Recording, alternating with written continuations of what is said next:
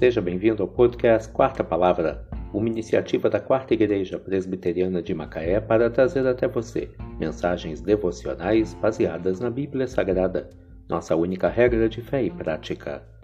Neste domingo, 21 de maio de 2023, veiculamos da quinta temporada o episódio 141, quando abordamos o tema O temor do Senhor é fonte de vida Mensagem devocional de autoria do Reverendo Hernandes Dias Lopes, extraída do devocionário Gotas de Sabedoria para a Alma, baseada em Provérbios 14, verso 27.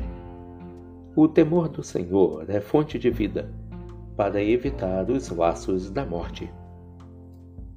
Um laço é uma armadilha invisível, imperceptível, porém real e mortífera. Um laço é uma espécie de arapuca que visa atrair vítima com vantagens imediatas. É uma isca que oferece benefícios, mas esconde o anzol da morte.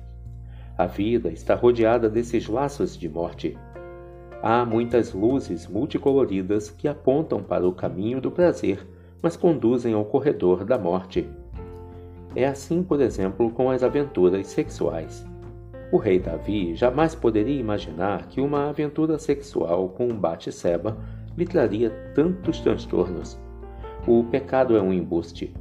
Promete todas as taças dos prazeres e paga com o desgosto. Promete liberdade sem limites e escraviza. Promete vida abundante e mata. O pecado o levará mais longe do que você gostaria de ir. O reterá por mais tempo do que você gostaria de ficar e lhe custará mais caro do que você gostaria de pagar. O temor do Senhor é que nos dá discernimento para não colocarmos nosso pé nesse laço. O temor do Senhor nos protege dessas armadilhas de morte.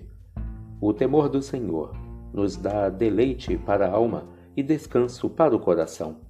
O caminho do pecado pode parecer empolgante e cheio de aventuras, mas é repleto de espinhos e conduz irremediavelmente à escravidão e à morte. O temor do Senhor é fonte de vida para evitar os laços da morte. Provérbios 14, verso 27. O temor do Senhor é fonte de vida. Que Deus te abençoe.